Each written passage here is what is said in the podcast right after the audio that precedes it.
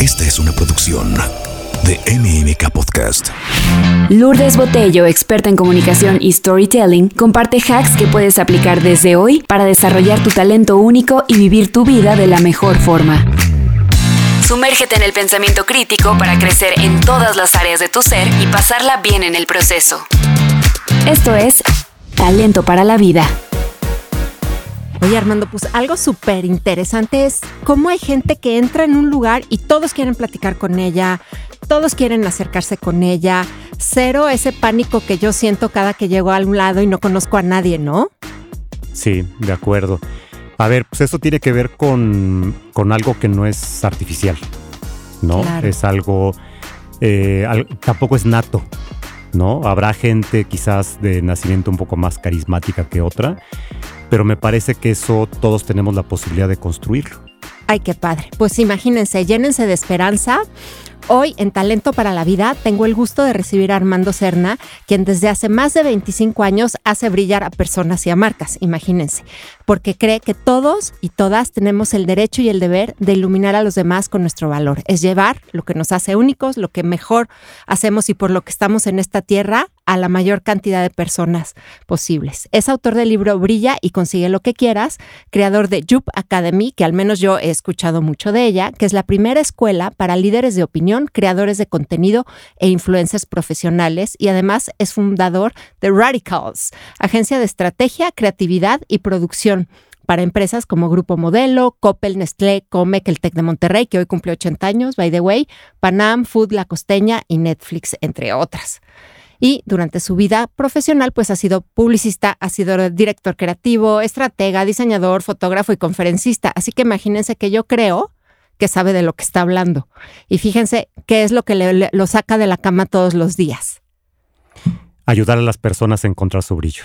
Pues va a estar buenísimo este episodio porque yo creo que todos queremos brillar en sociedad, queremos ser líderes carismáticos, queremos que nos resulte más fácil relacionarnos con las personas, hacer amigos, hasta ligar, ¿no, Armando? Correcto. En realidad, Lu, el tema del brillo es, eh, pues lo puedes abordar desde distintos ángulos.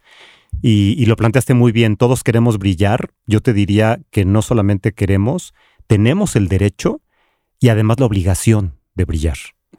Porque todo ser humano tiene algo adentro valioso que, que no se lo puede quedar adentro. Es bien importante transmitirlo, compartirlo, no solamente para satisfacción de quien lo hace, sino también porque tenemos el deber, la obligación de compartirlo con los demás. Pero si tú que nos estás escuchando eres más del lado introvertido, más del lado timidón, más del lado y yo por qué, y yo para qué, y eso no es cierto, eso pues que brillen los influencers de Armando, también estas personas introvertidas o altamente sensibles que les cuesta muchísimo trabajo o que no entienden muchos códigos de comunicación no verbal, ¿cómo los ayudas a que empiecen a brillar? A ver, vamos a dividirlo en tres grandes pasos o capítulos, digamos, y los vamos desarrollando uno por uno. El primero es nutrir, el segundo es escuchar y el tercero es compartir. ¿Ok? Muy bien. Vamos por partes. El tema de nutrir. Hace un momento te decía esta parte de que no es gratuito, que no es artificial, ojalá no lo sea, aunque hay por supuesto excepciones. Pero el tema de nutrir tiene que ver con convertirte tú en una persona interesante. Y eso se va trabajando con el tiempo. No, insisto, no es algo artificial, es algo que vas desarrollando y cada quien tiene sus mecanismos, sus herramientas, eh, pero pensemos, por ejemplo, en la lectura, ¿no? El que seas una persona que le gusta leer, eso definitivamente te hace una persona pues más culta, más interesante, con mucho mayor información. Y de ahí pueden surgir cualquier cantidad de cosas. A lo mejor no te gusta leer, pero eres mucho de ver series o documentales. O de escuchar podcasts. O de escuchar podcasts, efectivamente. Entonces, precisamente la idea es que constantemente estés en esta postura de absorber todo lo que tienes a tu alrededor de una forma pues mucho más intencional para que eso que estás absorbiendo eventualmente se convierta en algo valioso para un tercero. Fíjate qué padre, Armando. Cuando yo doy eh, pláticas o estoy dando un coaching o trabajando en, eh, con alguna marca que les ayuda a hacer su storytelling a las personas y a las marcas, una de las cosas de las que hablamos es de tener este, este, esta mentalidad de crecimiento, que está basada en tener curiosidad porque si no tienes curiosidad, pues crees que todo ya está hecho, ya está escrito en piedra además y no lo puedes alterar. Justo, justo. Qué, qué gran punto. La curiosidad es, una gran, es un gran aliado para este tipo de, de procesos. Nos ayuda muchísimo a estar constantemente abiertos a recibir. Y, y, puede haber también, digo, paso tips o sugerencias, cada quien lo tomará como quiera, pero por ejemplo a mí, a mí me sirve mucho escribir lo okay. que vivo durante un día. ¿No? Porque todos los días pasan cosas interesantes, ¿no? Todos los días hay alguna historia padre que alguien te platica, algo que escuchas en el radio, algo que leíste, en fin. Y entonces, de repente esas cosas pues se van quedando en el camino y obviamente no tenemos la capacidad de retenerlas todas. No, por supuesto, y se te olvidan. Se te olvidan eventualmente. Entonces, imagínate que todos los días apuntes algo interesante que te pasó o algo interesante que alguien te contó todos los días, con una sola cosa que tú apuntes todos los días, imagínate que a lo largo de un año vas a tener 365 historias interesantes que contar. Y entonces el hecho de apuntarlo, y me gusta mucho tu punto de la curiosidad, te empieza a ejercitar ese músculo de estar entonces mucho más atento a esas cosas que van a pasar. Porque entonces ya las estás cachando y entonces dices, mira, esto está bueno para cuando lo escriba al rato. Y entonces poco a poco empiezas a integrarlo y no se trata que te lo aprendas de memoria, pero el puro hecho de estar constantemente en la postura de recibir y de de alguna forma documentarlo, te va a ayudar para que eventualmente tengas esa carta, ese naipe, digamos, interesante para poder sacar en una conversación. Pero además, ¿sabes que Te ha de ayudar muchísimo a no estar divagando todo el día, a estar más presente en lo que estás viviendo, porque tienes que sacar material para apuntar después. Efectivamente. y eso entonces tiene que ver con la primera parte, la claro. parte de nutrirte, que una es justo estar abiertos a las cosas que pasan, otra tiene que ver también con desarrollar un talento y que es justo de lo que trata muchas veces tu podcast. Así ¿no? es. O sea, el hecho de que tú te enfoques en algo interesante automáticamente te hace alguien interesante. Y puede ser, a ver, hace poco tuviste aquí a Andrés, que escaló el, el, el Everest, ¿no? Uh -huh. No todos tenemos que hacer cosas tan dramáticas, tan, ¿no? tan heroicas como las que hizo él y su hijo, por supuesto, sino de repente es algo simplemente que dices, oye, estoy coleccionando figuritas de Star Wars, ¿no? O estoy aprendiendo un nuevo idioma, o estoy haciendo esta rutina nueva de ejercicio. O sea, ese tipo de cosas eventualmente se convierten también en material que te hacen distinto, que te hacen especial y por lo tanto genera brillo. Y generas brillo porque mientras estás haciendo esas dos cosas, te la estás pasando muy bien.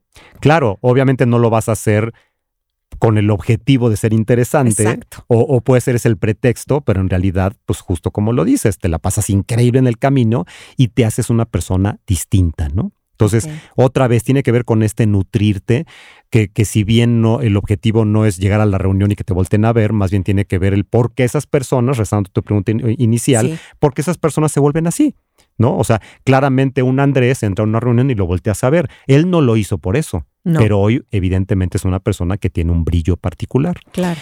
Entonces, nutrirse tiene que ver con eh, estar atento a las historias, con recibir la información y desde luego tomarla como tuya, el estar constantemente como esponja, ¿no? Absorbiendo todo lo que tienes a tu alrededor y definir algo o, o varias cosas incluso que te pueden ir haciendo distinto o especial.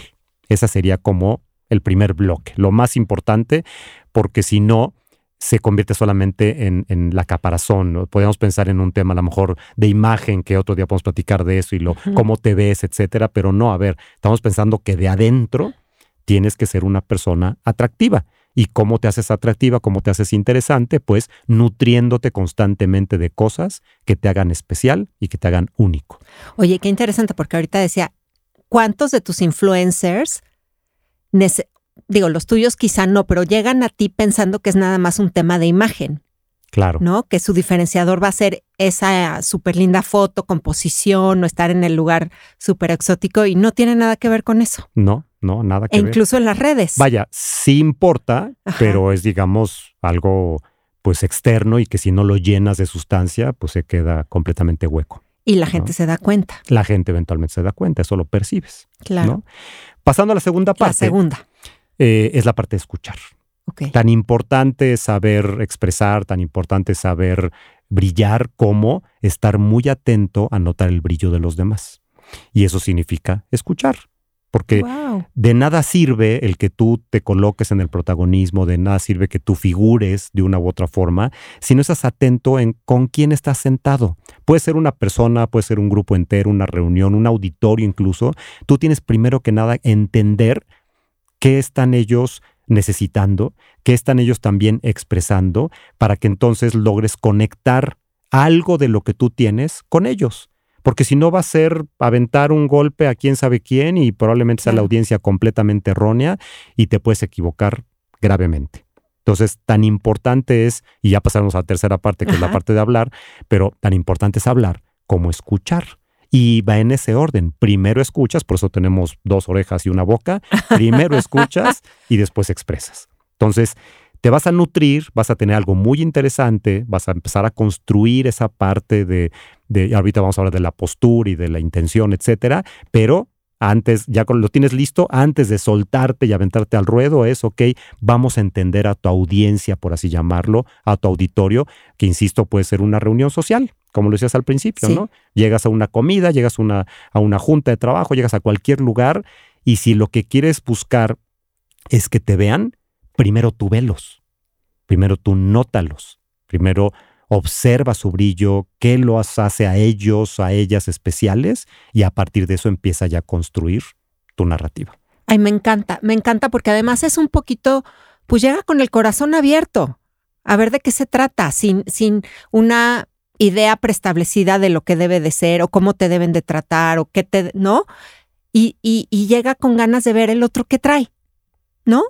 También curiosidad. Y nos cuesta mucho trabajo. Muchísimo, Armando. Eh, en, en las conversaciones es bastante común que, la, que uno de los interlocutores, en lugar de estar escuchando, está preparando su siguiente enunciado. Claro. ¿no? Y entonces deja de escuchar lo que el otro está diciendo. Y estás tan ansioso, ¿no? De cuándo me toca a mí hablar, cuándo me toca a mí participar, porque justo tiene una idea equivocada de lo que significa figurar o ser notado. Lo quiere imponer de alguna manera. Y fíjate qué padre. Platiquemos ahora. Todos, todos decimos, pues yo de escuchar escucho. Tengo dos orejas y este, y pues si oigo, oigo bien. Pero ¿cómo es escuchar? Realmente escuchar al otro. Pues es conectar, es tener empatía, es ver, el, el ver más allá de lo que está enfrente.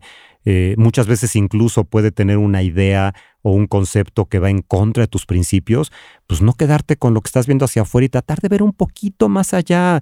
Y, a ver, eh, los filósofos eh, inventaron el debate, ¿no? Y hoy está ya muy mal entendido el debate porque se convierte más bien en una pelea Claro. y a ver quién tiene la razón.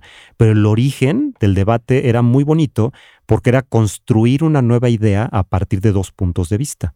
Mira. Y es bien distinto. Bien Eso es lo que tienes que hacer, ¿no? O sea, cuando estás escuchando, quitas el juicio, tú ya lo dijiste, ¿no? O sea, quitas esta parte de afuera y entonces realmente tratas de ver esa luz que tiene el otro ser humano, que seguramente va a ser distinta a la tuya, pero algo te va a aportar. Y entonces tienes que estar mucho más abierto para, para ver eso y a partir de eso entonces poder empezar a generar otro tipo de conversación. Bien interesante. Igual este, nos falta el tercer paso de hablar, pero me quiero clavar un poquito en escuchar porque también tiene que ver con tu ego, ¿no? O sea, si te, te oigo y digo, claro, a eso tienes que bajar como que todas estas defensas que ponemos, estas como máscaras que usamos, esto que queremos, que según nosotros proyectar de nosotros mismos, pero el otro está pues igual en el mismo esfuerzo, ¿no? Entonces no se da cuenta que tú ahí andas feliz este, poniéndote un disfraz, porque él también está tratando de ponerse su disfraz en el que se siente que te va a causar mejor impresión o que te va a, a, este, a seducir más, porque la seducción no es un tema nada más eh, sensual o de pareja, sino es, es en general hacia la vida, ¿no? Uy, me encanta, me encanta cómo lo planteas. Efectivamente, primero, el concepto este de, de, de la seducción es real. Sí. O sea, todo el tiempo estamos de una u otra forma seduciendo a los demás, por supuesto, sí, quitando el, el componente eh, sexual, ¿no? Claro. por supuesto. Y el otro es la parte del ego. Efectivamente, eh, eso es la, la, principal barrera de la comunicación. Wow. ¿no? El estar constantemente en esta postura de necesito yo tener la razón, porque si no tengo la razón, no existo, me muero. Y eso es un gran error de todos los seres humanos. O sea, esta parte de figurar, de tener el protagonismo, de incluso de competencia, de que, de que si la otra persona brilla, entonces yo no brillo. Y no es así. Todos podemos brillar y todos podemos aportar de diferentes ángulos, haciendo justamente un lado estas inseguridades que nos caracterizan, lógicamente, como seres humanos, porque lo que buscamos finalmente en cualquier círculo social o de trabajo es pertenecer. Exacto. Básicamente es que, nos den un espacio en ese lugar. Y, claramente hay caminos distintos para hacerlo, que es de lo que estamos hablando hoy. Claro. Que no es a punta de codazos, ¿no? Exacto. No es a punta de, empujar al otro para entonces tú tomar su lugar. Sí, claro, de llegar a marcar territorio, claro. Exactamente. Pero sí, efectivamente eso es lo que hay que, hay que replantear. Claro. Hay que, hay que repensarlo. Y así pasamos al tercer bloque, que es la parte de compartir. Y aquí subrayo compartir porque este es, esto tiene que ver con la intención. Tiene que ver con eh, cuántas veces nos equivocamos en el momento que nos dan un micrófono, en el momento que nos dan un espacio, en el momento que buscamos pertenecer a un grupo. Y entonces las intenciones pueden ser muy equivocadas. ¿No? Y te voy a decir varios ejemplos de bastante comunes, y por supuesto yo he estado ahí, tú has estado ahí, todos hemos estado ahí, cuando la razón por la cual queremos levantar la voz es para tener la razón. Sí. Para levantar la voz, lo que estamos buscando es eh, aplausos, reconocimiento. Sí. O estamos buscando vender algo. O, peor aún, criticar a un tercero. Cuando todas esas razones son las equivocadas, pues lógicamente no brillamos. Al contrario, nos vamos completamente al lado opuesto, que es la oscuridad, que es como esta parte negativa de todos los seres humanos. ¿Y, tú crees que por ahí, yo tengo una anécdota de mí misma, eh, hace muchos años trabajando para una revista de moda, faltaban llenar dos páginas y se me hizo fácil no escuchar lo que ya existía escrito, los acuerdos que había que yo no estaba enterada y nada más escuché a mi ego de decir, ay, yo puedo hacer algo mucho más lucidor de lo que ya está. Y como bien dijiste, me explotó en la cara, porque obviamente yo no tenía todo el contexto, no escuché lo que se necesitaba. Entonces me fui por la libre, hice otra cosa que, pues que no salió bien, que, que causó problemas internos, que, que fue realmente malo, cuando yo juraba que me iba a cubrir de gloria. Pero pues fue mi ego, ¿no? Claro, claro, claro. La intención la intención, la que intención querías era ponerte la medallita, lucirte, efectivamente, y te y pues no iba por ahí. Efectivamente. Y cuando lo haces al revés. Claro. Y por esto repito la palabra compartir. No sé si lo sabías, pero la palabra expresar viene, viene de exprimir. Mira. Y, y lo que exprimes es exprimirte a ti para sacar tu brillo. Mira, no sabía. Entonces, de ahí viene precisamente la intención correcta de hablar, la intención correcta de figurar. Todo esto que llevo años haciendo tiene que ver eh, justo con el, con el lado sano del ego. Claro. ¿No? Porque cuando, al revés de lo que dijimos hace un momento, cuando tu intención es la correcta, que es compartir, dar a los demás, aportar, colaborar, construir, vaya, hasta hacer reír.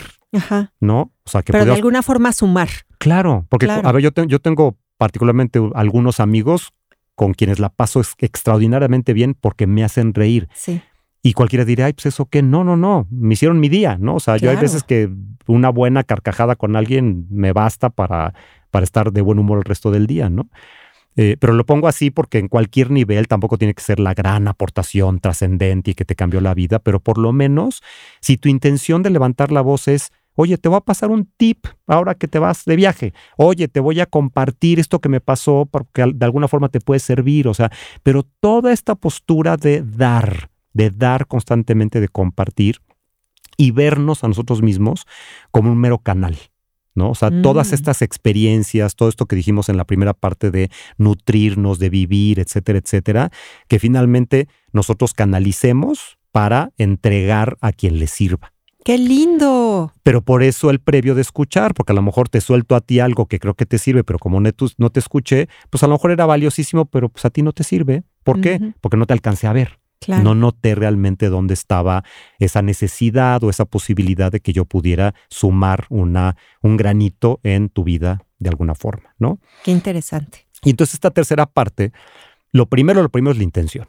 Esta intención positiva, esta intención de dar, que además es mágica, porque yo lo he aplicado con coaches, con alumnos, incluso conmigo mismo, que, por ejemplo, para hablar en público, es mágico cómo se te bajan los nervios, cómo la gente te recibe de otra forma, cómo las cosas fluyen, cuando tu postura es de dar. Cuando tú dices, ok, yo aquí vengo a dar, ¿no? Es mi intención de pararme en este escenario o en esta junta o con este grupo de amigos, es dar. Y entonces, en ese momento, las otras personas lo perciben y bajan automáticamente el juicio, bajan la crítica, bajan como esta, esta mm, barrera natural de, ah, mira, pues a ver este que me va a decir, ¿no? Dicen, ok, pues esto que te me viene a dar, pues no me importa cómo lo dé, no me importa si no es tan bueno, no es tan elocuente, no me importa que a lo mejor físicamente o de su forma de vestir no es lo más correcto, pero me viene a dar. Entonces, ¿qué hay de malo en ello? ¿No? Wow.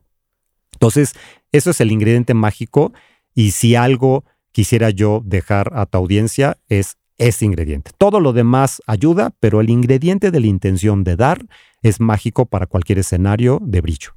¿Ok? Ya sobre esto podemos empezar a, incluir cosas, pudiéramos decir, un poquito más técnicas, pero que también ayudan, ¿no?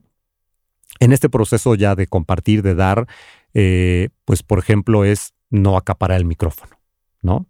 Eso es importantísimo. Importantísimo. Que, se mezcle un poco con el de escuchar. Ok, es una conversación. Entonces yo digo algo, pues espero a ver cómo reaccionas, te escucho con la misma atención con la que tú me escuchaste y hay como esta ida y vuelta, ¿no?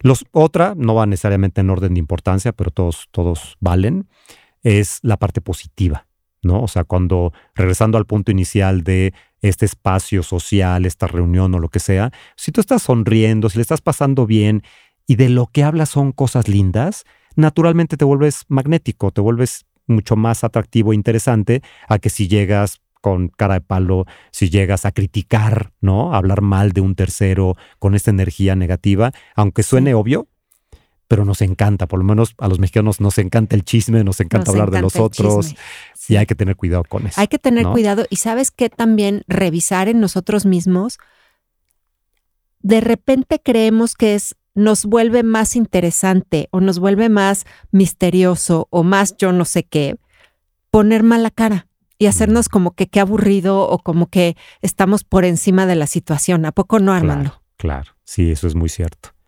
Y, es un gran error. Es un gran error. eso viene un poco de, de la moda ¿no? La moda, si tú ves una marca de lujo, los modelos salen mal encarados, ¿no? Como haciéndote el favor. Y, yo no sé si de ahí venga, probablemente suma, pero sí, efectivamente. ya viví todo, ya hice todo, que no me merecen. Exacto.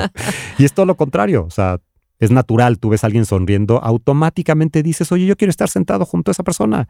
Sí. Ve qué bien se le está pasando, ve cómo sonríe, ve cómo está empático con los demás, volteando a ver, o sea, creo que Creo que así funciona, ¿no? Em, por otro lado, también eh, a todos nos ha tocado esta persona, regresando al tema social, sí. que en algún momento saca la guitarra y se pone a cantar. Uy, bueno, es lo máximo. Es lo máximo. Es lo máximo, sí. Automáticamente esa persona brilla. Así es. ¿No? O sea, brilla impresionante y además ilumina a todos a su alrededor. O sea, ves las caritas de todos así de wow, ¿no? Y creo que es un ejemplo muy ilustrativo de todos los componentes, ¿no? En primer lugar, pues tiene que ver con alguien que cultivó un talento y que en ese momento lo comparte con los demás, porque no es presumirlo, ¿no? O sea, no es de es que yo he hecho tal cosa, no, aprendí a tocar la guitarra, aprendí a cantar, pues ahora quiero compartirlo con los demás para que los demás se la pasen bien, ¿no? Por otro lado, pues tiene también la sensibilidad porque no todos los espacios se prestan para que alguien saque la guitarra y se ponga a cantar. Claro. Habrá espacios que digan, oye, sí está padre, pero ahorita no, ahorita estamos platicando, no es el momento, está la media de la cena. Pues escuchar otra vez, no solo las palabras, sino lo que está pasando. Ajá, esa sensibilidad del entorno, ¿no? Y poder entender por dónde va. Pero, pero a ver, a lo mejor es un ejemplo muy obvio, ¿no? Y muy, insisto, muy ilustrativo, pero lo mismo pasa cuando alguien llega y se pone a platicar de su chamba con muchísima pasión y empieza a platicar de, oye, es que aprendí la semana pasada en mi trabajo que hicimos tal y tal cosa. O sea, justo de lo que se trata es que el proceso de brillar tiene que ver con explorar y servir. O sea, es este proceso constante de salir al mundo a recoger piedras, a recoger experiencias, etcétera, y eso ponerlo al servicio de los demás. Eso automáticamente, ese proceso constante, en primer lugar, te da seguridad, eh, un poco por lo que seas de, ligue, por ejemplo, ¿no? O sea, si, si, hay un tema de conquista, de quiero conocer a alguien, pues si, si tú tienes ese proceso, solito se va a dar, porque entonces te vas a acercar con esa persona y vas a pensar en algo que tú has vivido ese día o en días pasados que quieres compartirle a esa otra persona. Y automáticamente se genera algo interesante a pues el small talk que todos conocemos de, ay, hola, ¿y cómo estuvo el clima hoy? Y supiste que ganaron, ¿no? Que ganó sí, el claro, América. silencio incómodo porque ya no sé ni por dónde seguirle, ¿no? Ya no sabes ni qué inventar. Claro. ¿no? De sacarte de la manga, quién sabe qué. Ahora, se vale que sea algo banal, ¿no? Pero, pero hasta eso tiene su chiste, el tener una buena historia de la serie que te estás echando y, oye, ¿ya viste tal serie? No, pues no te la voy a spoilear, pero te la recomiendo por A, B, C, D y E. Y esto va muy ligado, y con esto cierro este último componente, con la postura. Física del cuerpo. No, Ah, postura, postura me refiero a, a, a tu punto de vista. Ah, ok. O sea, es importantísimo toda esta parte de explorar, es importantísimo esta parte de nutrirte, pero todo eso tiene que pasar por un filtro. Y ese filtro eres tú.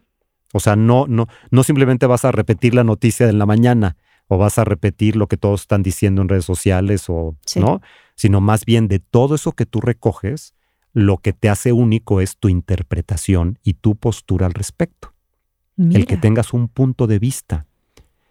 No nos damos a la tarea a veces de tenerlo y es valiosísimo, indispensable, fundamental para construir tu marca personal.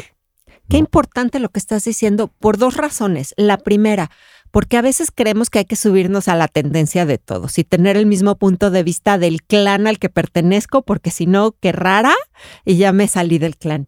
Pero la segunda, que también me gustaría explorar un poco cómo ayudas a, a la gente que se acerca contigo es, porque a veces no me conozco, entonces no sé qué opino, porque no sé qué resuena conmigo y qué no. Uf, tocaste un punto medular. Sí, Darnos el espacio y el tiempo para conocernos. claro. Es increíble, vivimos con nosotros desde que nacimos y las 24 horas del día, nos guste o no, y no nos conocemos. E- Es, bastante paradójico porque, porque hasta, hasta si lo ves desde un, desde un punto de vista físico, somos la única persona que no nos podemos ver. No o sea, nos nos, nos podemos vemos a través de otros medios, de un Sí. espejo, de una cámara, de cualquier cosa, pero, pero no somos capaces de vernos. No. Y por lo tanto, los procesos de autoconocimiento por lo general requieren de una contraparte. Ok. O sea, los mejores procesos que yo he conocido, y te puedo mencionar varios, pues son a partir de un tercero, un, un espejo, en este caso Claro. otra persona, que te ayude a rebotar ideas y con procesos formales encontrar pues, realmente quién eres, ¿no? No existe otra forma de conocerte que esa. Por mucho que, que seas autorreflexivo, por mucho que te des espacios de introspección o te vayas de retiro, nunca será lo mismo a contratar a un profesional a que te ayude a conocerte y que tengas un proceso formal. Y no nos damos el espacio. Eh, pues sí, depende qué tan claro quieres el espejo, ¿no? Empañado Sí. o más bien limpiecito o, o cómo quieres que sea. Sí, muy recomendable. Hay mil formatos, ¿no? Sí. Eh, Y hay miles de procesos, unos mejores que otros, pero si pudiéramos hablar en general, yo sugeriría a ti y a tu audiencia es busquen métodos de autoconocimiento. Es importantísimo, fundamental, justo para definir tu punto de vista, pero en general para la vida, Claro. para entender realmente, de repente nos, nos mimetizamos con el resto, nos exigimos como a todos los demás y, y- y tenemos expectativas de nosotros mismos de, a partir de, de- de la nada, ¿no? A partir de, de- muchas suposiciones que no tenemos concretas. Y, y estamos llenos de paradigmas, llenos de cosas que la mayoría no nos quedan. Y Claro. tenemos que encontrar qué es lo que sí nos queda para a partir de ahí construir en función de nuestras fortalezas y no pretendiendo cubrir debilidades que probablemente nunca vamos a cubrir. O tratando de encajar un molde que no somos nosotros. Exactamente. Qué padre, Armando. Qué interesante. Hablábamos cuando tuvimos la llamada para preparar este episodio sobre el carisma, sobre qué hace. Entiendo perfecto lo de brillar y no sé si para ti sea un sinónimo que una persona brille a que sea carismática o es diferente. Yo pienso que son primos hermanos. Ok, ¿no? O sea, claramente todos conocemos a ciertas personas, y lo decía yo al principio, que de forma nata son particularmente carismáticos, ¿no? Eso es innegable, y, y- y muchos de ellos o ellas, pues terminan precisamente por eso dedicándose a algo que tenga que ver probablemente con actuación o con algún tipo de actividad que vaya ligada a capitalizar eso. claro. Sin embargo, creo que todos, todos, absolutamente todos los seres humanos en el planeta podemos construir ese carisma. Y tiene que ver con mucho lo que hemos hablado el día de hoy, ¿no? El, el- al final, y, esto parte de, pues de, de mi carrera, de mi trayectoria, pues que en su mayoría ha sido relacionarme con marcas comerciales. Sí, Las marcas de los productos o de los servicios eh, se basan en la diferenciación. Ok. ¿no? O sea, básicamente la marca es eso. No, no sé si, si sepas de dónde se originan las marcas, pero básicamente cuando, cuando empezó toda esta e- época del ganado, ¿no? Donde la Ajá. gente empezó a tener reses Sí, en- sí, sí. y otro tipo de animales para, para vender y para comercializar, etcétera. La única forma de diferenciarlos era poniéndoles con un hierro caliente una marca Ok, para claro. poder decir, ok, pues este, Este es esta res es de Lu o esta res es de Armando. Sí. ¿no? Así de sencillo. De ahí parte todo lo que hoy conocemos como marketing, ¿no? Wow. Y todo lo que tiene que ver con el branding y con toda la sofisticación que al día de hoy existe. Ok, Como lo ves de la forma así de simple, pues básicamente una marca es eso, una marca es diferenciar. Este, este servicio o este producto es distinto a este otro. ¿Qué lo hace distinto? La marca, ¿no? Claro que la marca así de burda y básica como suena un hierro este, caliente encima del pobre animal, pues al día de hoy tiene que ver con encontrar lo que te hace distinto claro. y que ese, ese distintivo ayude a las personas a elegirte o no. Es así de simple. Esto, cuando tú lo llevas a las personas, funciona exactamente igual. Por eso hablas de marca personal. Claro. O sea, finalmente nosotros somos una especie de producto, ¿no? O sea, al final la gente nos compra y nos compra completitos, ¿no? Nos compra para invitarnos a un proyecto, nos compra eh, como pareja, nos compra de, como amigo, o sea, al final nos Sí, es compran. cierto. Y si, y si una persona llega a una reunión, regresando al contexto original, y se queda calladito, calladita en una esquina, Al fondo del anaquel. al fondo del anaquel, nadie lo va a comprar. No importa que sea el mejor producto, y lo entrecomillo, de la reunión, pues si no se expresa, si no brilla, si no hace algo para que la gente lo voltee a ver, nadie, nadie lo va a comprar. Y digo comprar en el, en- en el mejor término, en el, Sí, en sí, el sí. mejor sentido. Porque aquí no se trata de, de, otra vez del protagonismo y del ego no sano. Pero al final, si esa persona quiere ser comprada de alguna forma, pues tiene que po- ponerse al frente y tiene que pasar por un proceso de autoconocimiento para entender qué lo hace distinto y eso construirlo. Porque no solamente es conocerse, sino también pues decidir con intención, decir, oye, pues si me está haciendo falta esto, si me estoy pareciendo al detergente de junto, pues voy a mejorar la fórmula.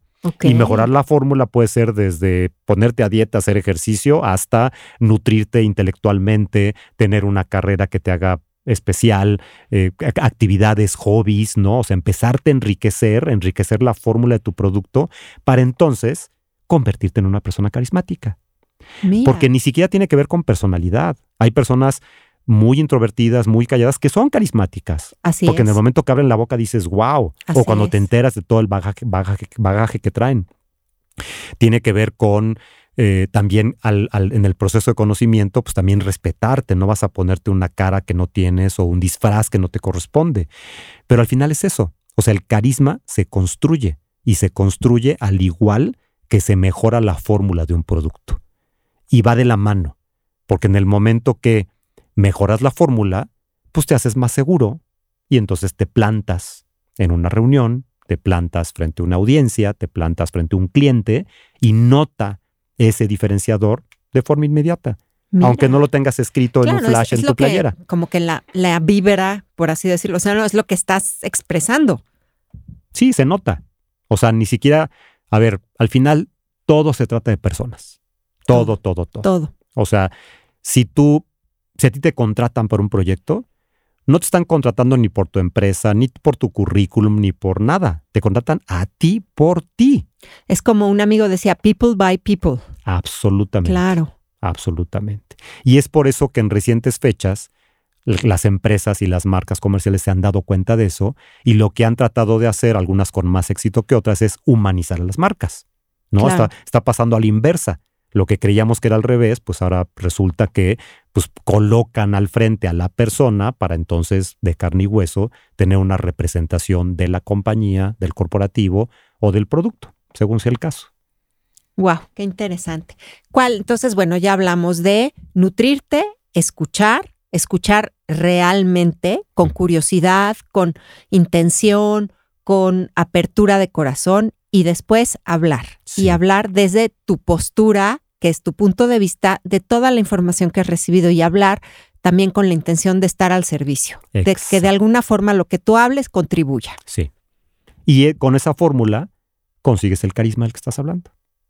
Con esa simple padre. fórmula. Ve qué padre. Y vaya, que el carisma se aprende y se nutre y se desarrolla, lo dice Armando, lo dice la Universidad de Stanford, que tiene todo un centro dedicado a esto y que habla también de muchas otras cosas. Habla de a qué distancia hay que ponerse de la computadora ahora que tenemos tanto Zoom. Habla de que cuando estás hablando con otra persona, pues no puedes estar viendo el celular o con la mirada al piso. ¿Tú tienes también tips de, de- ya más concretos en ese sentido, Armando? Por supuesto, digo, hay infinidad. Tal vez no me acuerdo ahorita de todos, pero por ejemplo, lo que acabas de decir de la mirada, Ajá. ¿no? La mirada, seguramente muchos hemos escuchado cuando estás en un auditorio, pues tratar de ver a todas las personas y que ninguna se quede como fuera, ¿no? Ok. Lo mismo aplica en una conversación social de una mesa de seis personas. Nunca falta a lo mejor alguien que llega tarde, ¿no? Y tú estás platicando una historia. Tú percibes que está llegando esta persona, inmediatamente te volteas con esta persona y le das un rápido antecedente de lo que estás hablando y lo incorporas, lo incluyes a la conversación. Oh. Ese tipo de sutilezas te hacen una persona atractiva, te hacen una persona carismática, porque entonces la próxima vez te van a invitar a esa reunión. En cambio, si eres una persona que ac- acapara el micrófono y solamente se pone a conversar directo con alguien y no lo deja de ver, es alguien que hasta lo incomoda y los demás como si no existieran, olvídate. Cae pésimo y no lo vuelven a invitar. Y te juro que tengo casos cercanos de personas que les ha pasado eso. Literalmente los dejan de invitar por esa tontería.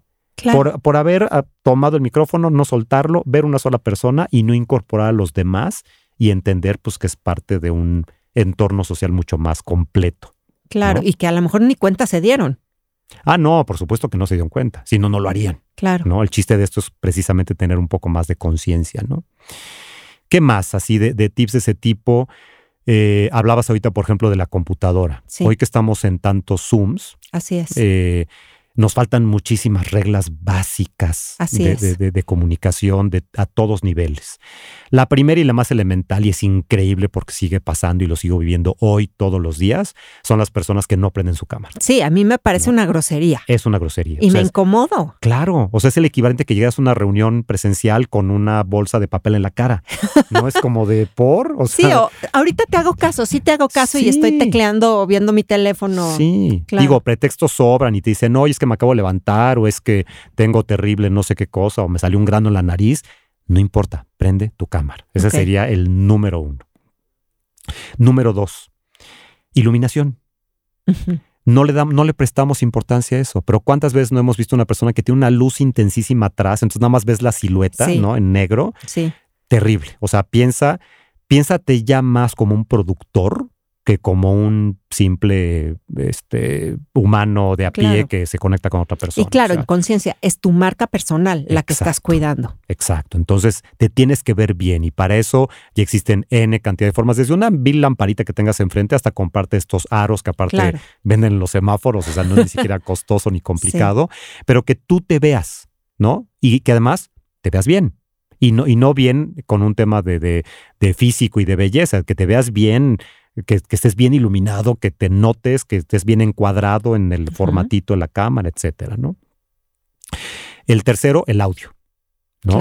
También pasa todo el tiempo que traen ya sin pila los audífonos o no se acercan suficiente a la computadora, que ubiquen bien y, se, y verifiquen que su voz esté escuchando perfectamente bien.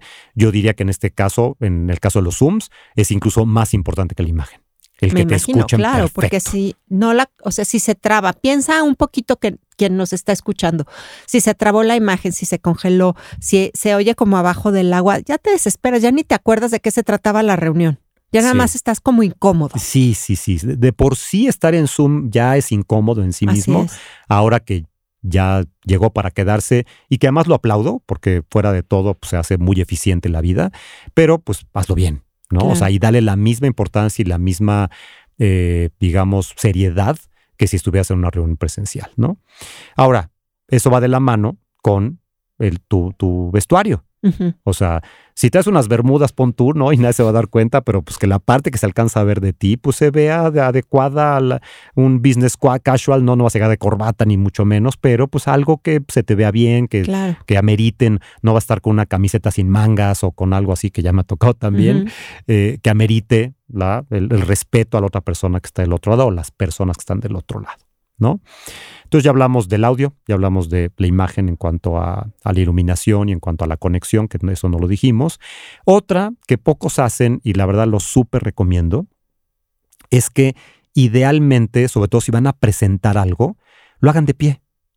No ah, lo hagan sentados. Qué, qué, padre! No sabes la diferencia. Aunque sea por Zoom, o sea, que, eso no te detenga. No, no, no. Acomoda tu computadora a la altura de tu cabeza, no importa. Colócale un tripié o coloca libros abajo, lo, lo, que, lo que encuentres, ¿no? Algo que sea estable.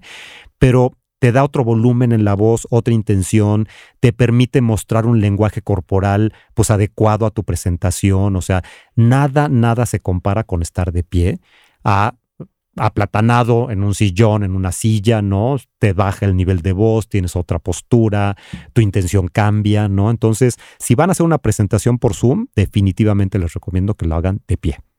Y hablando de presentaciones, para hablar en público, Armando. Bueno, eso sí es otra historia. Otro podcast. Probablemente, aunque mucho de lo que hemos dicho aquí aplica, ¿eh? Ok. Muchísimo lo que acabamos de decir. el primero, y ya lo dije, la intención. La intención porque te reduce el nervio, te va a ayudar a salir desde otro lugar y la gente te va a recibir más, con menos resistencias. Absolutamente. Ese sería el número uno y el más importante igual para la parte de hablar en público. La otra que aplica en esto, incluso en la parte social, que eso no lo mencionamos, es la práctica. La práctica. Ay, sí, claro. Por si estamos diciendo que se aprende, pues es que hay que practicar. O sea, a ver, y, perdón que me reste tantito a la social, pero, pero es interesante. Eh, si quieres ser carismático y quieres ser un, ser social, que aparte por naturaleza lo somos, di que sí a todas las invitaciones. Ay, me encanta. Aunque te dé flojera, aunque ya haya sido 80, aunque lo que sea, acepta todo lo que te inviten. En la medida que aceptes, te vas a aflojar, te vas a soltar, vas a ser más social y además te van a invitar más porque vas, ¿no? O sea, ¿cuántas veces no hay de, ay, ya, ¿para qué lo invitas si nunca viene? Sí, totalmente. Y al revés, el que dice que sí siempre, la verdad, siempre va a ser mejor salir que quedarte en el 99% de los casos. Ok. Y eso te va a permitir, regresando al punto original, practicar tu socialización. Y encontrar más historias interesantes para la noche, para escribir en la noche. Por supuesto. Claro. Esto ya regresando al tema de hablar en público, es lo mismo, practicar. Y practicar, fíjate, hay un ejercicio que puse en, algún momento en un curso que di hace un par de meses, en el que obviamente todas las personas que fueron al curso, porque era de hablar precisamente, pues les costaba, ¿no? Si no, no irían. Y entonces el ejercicio consistía en que lo primero que haces es empezar a platicar con otra persona, nada más, con una sola persona. Ok. Evidentemente hay una preparación previa en el que aplicas la intención y en el que eh, tienes, y esto también abona a, todo el tema de hablar en público, la, la famosa nuez. ¿No? La no es a qué nos referimos, tener un punto. ¿no? no es hablar por hablar. Tienes un punto que hacer muy concreto y que si te lo preguntan, tú lo puedes reducir casi a una frase o si tienes el tiempo lo puedes desarrollar y como lo estamos haciendo ahorita, platicar durante una hora o dos horas, ¿no? Okay. Entonces, antes de, de, de empezar a hablar en público, antes de empezar a hablar con tu nueva conquista o con tus nuevos amigos, tienes que pensar en cuál es ese punto que quieres hacer, que va muy ligado justo a la, a la postura. ¿no? Claro. Entonces, mi punto, voy a hablar de la película de Oppenheimer y mi punto va a ser este. ¿no? Ok. Este es mi punto, en una frase. Entonces, lo mismo pasa en una presentación en público, en un auditorio, tú vas a tener un punto y entonces, si se te olvida la mitad, pues mientras tengas claro el punto, no pasa nada y la gente ni lo va a notar. Pero bueno, regresando al, al ejercicio, primero tienen que tener el punto, tienen que tener la intención y normalmente a la gente se nos hace más fácil hablar con una persona que hablar con un público más grande, desde 3 hasta 300, ¿no? Y entonces lo que hacían era, ok, vamos a practicar este punto que tengo contigo. Entonces durante cinco minutos platicaban con esa persona y hacían el punto. A la siguiente ronda se mezclaban los equipos y entonces lo empezaban a hacer, pero ahora con dos personas Ok. después con tres, después con cuatro, después con cinco, y al final de la sesión ya estaban hablando en público. Y flojitos, flojitos y cooperando. Y es, o sea, como lo explicas, cero complicado. Y creo, y, y creo que con esto podemos ir cerrando las ideas que nos has compartido, Armando, porque pues hablar en público y presentarte en sociedad y sentirte nerviosa, insegura, que no vienes al caso, pues tienen muchas cosas en común, pero nos diste ahorita tres cosas claves que nos podemos llevar y que te invito a ti que nos escuchas a empezar a usar hoy, nutrirte, escuchar y hasta después hablar, porque muchas veces lo único o lo por donde empezamos es por el final, por hablar. Correcto. Y le sumaría, ya hablando particularmente de hablar en público, pero también del Sí. otro, la práctica. La práctica. O sea, al final, como cualquier disciplina, como cualquier cosa, pues nos cuesta trabajo al principio, pero conforme lo vamos practicando, empieza a fluir. Al grado que, y esto, y esto la gente que le cuesta mucho trabajo hablar no me lo cree, pero al grado que te puede gustar. O sea, yo no sé si tú lo sabías, pero a la mayoría de la gente le da miedo hablar en público. no Cuando lo digo dudo. la mayoría, estoy hablando de siete de cada diez. Sí, no lo dudo. Y no solo eso, hay rankings que hacen todos los años de los peores miedos del ser humano y normalmente el hablar en público está dentro de los primeros tres, Mira. junto con morirse, junto con culebras, arañas, Ajá. enfermedades terminales. Ronda, Hablar en público. hablar en público está en los primeros tres y hay veces está en el uno. ¿no? O sea, imagínate a qué nivel a mucha gente le puede aterrar presentarse con una audiencia. Entonces, cuando tienes eso y, y lo, lo, lo polarizas con disfrutar hablar en público, créanme todos los que me están escuchando, que aunque aborrezcan hoy hacerlo, puede llegar un punto que hasta lo disfruten. Que digan, qué rico que me toca hoy dar esta conferencia, qué padre que voy a tener una entrevista, qué bien que voy a ir a esta reunión porque voy a aprovechar para contar este chiste que me acaban de contar. O sea, que realmente lo termines disfrutando por la práctica, pero también por la intención. Porque tu intención es, ok, esto que exploré, lo pongo al servicio de los demás. Me encanta, Armando. Muchísimas gracias. Y yo creo que eso es parte de, de, ir desarrollando tu talento para la vida. Acordarte que como estás ahorita no es definitivo, no quiere decir que así te tienes que quedar, que si hay algo que no te gusta, está en ti cambiarlo y está en ti hacerlo diferente a partir de ahorita. 100%. Entonces, pues te agradezco muchísimo. Gracias a ti. Eh, dinos dónde te pueden encontrar las personas que te quieran encontrar. Estoy en todas las redes como Armando Serna Oficial. Ok. En la única red que no estoy es en X, antes Twitter, Uh -huh. pero el resto ahí me encuentran. Y donde estoy más fuerte, digamos, donde hay más gente que me sigue, aunque el contenido es muy parecido en todas, es en Instagram. Fabuloso, muchas gracias. Y bueno, yo estoy en Instagram también como arroba LUL Botello y te espero aquí en Talento para la Vida, que como sabes es un podcast en el que descubrimos y desarrollamos todas esas cosas que nos hacen que la vida sea mejor, que la disfrutemos más y ahora con lo que nos enseña Armando, que también seamos mucho más útiles para los demás. Gracias Armando. Muchas gracias a ti y a tu audiencia. Talento para la vida con Lourdes Botello. Esta es una producción de MMK Podcast.